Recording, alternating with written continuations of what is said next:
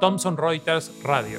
Buenas tardes a todos. En esta oportunidad estamos conversando con el economista Pablo Nanino, quien es egresado de la Universidad de Buenos Aires, de donde también es maestro en historia económica, y vamos a conversar sobre el reciente decreto emitido por el Poder Ejecutivo Nacional.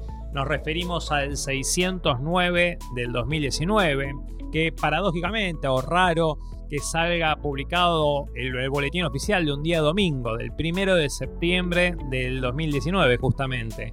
Antes que nada, Pablo, gracias por aceptar la invitación y de sumarte a esta conversación. Y contanos, eh, ¿cuáles son las medidas que plantea este decreto? Bueno, ¿cómo estás? Mira, las medidas centrales del decreto tienen que ver con establecer una reglamentación para la compra y venta de dólares de las personas físicas, es decir, de cualquier ciudadano, y de las personas jurídicas, es decir, de las empresas. En el caso de las personas físicas, lo que estableció la reglamentación que hace el Banco Central de ese decreto es que existe un límite de 10 mil dólares por persona por mes para adquirir con destino de ahorro. En el caso de las empresas, se prohíbe la adquisición de dólares para ahorro, atesoramiento y se autoriza la adquisición de dólares para realizar importaciones o mediante la autorización del Banco Central para cancelar préstamos o deudas que tengan las empresas en el exterior. Al mismo tiempo, el decreto lo que establece que las empresas multinacionales agroexportadoras de la Argentina tienen cinco días para liquidar las ventas que realicen en el exterior. Eso es un objeto de especulación desde mi punto de vista permanente por parte de las grandes exportadoras. El primer eh, presidente del Banco Central en la era Macri, Federico Sturzenegger, había dado un límite de 10 años para que liquiden los dólares de exportación. Ahora van a tener solo cinco días. Eso para las exportaciones ya realizadas. Hay que destacar que en el complejo y caótico panorama económico argentino, los agroexportadores todavía tienen retenido un 40% de exportaciones no realizadas y eso no tiene ninguna obligación de venta. ¿no? Bien, y con respecto a la posibilidad de salir al exterior, de manejar divisas hacia el exterior a partir de la bancarización, ¿hay alguna notificación, alguna cuestión especial? No, en principio no no hay limitación para establecer eh, compras en el exterior ni para viajar al exterior. Tampoco hay ninguna limitación para aquellos que tienen cajas de ahorro en dólares o que tienen plazos fijos en dólares. No hay ninguna limitación para sacar los dólares del banco.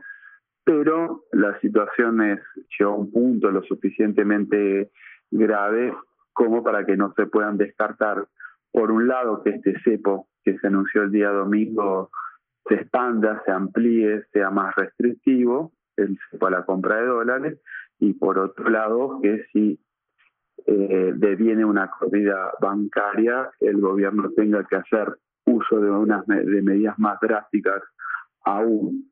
Esta medida que anunció el cepo viene detrás de una serie de medidas que viene anunciando el gobierno luego de la derrota del 11 de agosto en las PASO. Es un gobierno que ha perdido el poder político y se aceleraron las medidas. El miércoles pasado se decretó un default selectivo o parcial de la deuda pública. Al mismo tiempo se anunció que los agroexportadores no iban a tener financiación en pesos, eh, para obligarlos a liquidar divisas. Esa medida duró dos días, no fue muy eficiente. El día viernes se anunció la prohibición para que los bancos remitan ganancias al exterior y el día viernes se vivió una jornada de mucha salida de dólares del país, dos mil millones de dólares del país, no, de las reservas del Banco Central. Y eh, hoy estamos eh, experimentando el primer día de la nueva medida anunciada el domingo y los resultados todavía no, no se pueden evaluar de manera definitiva.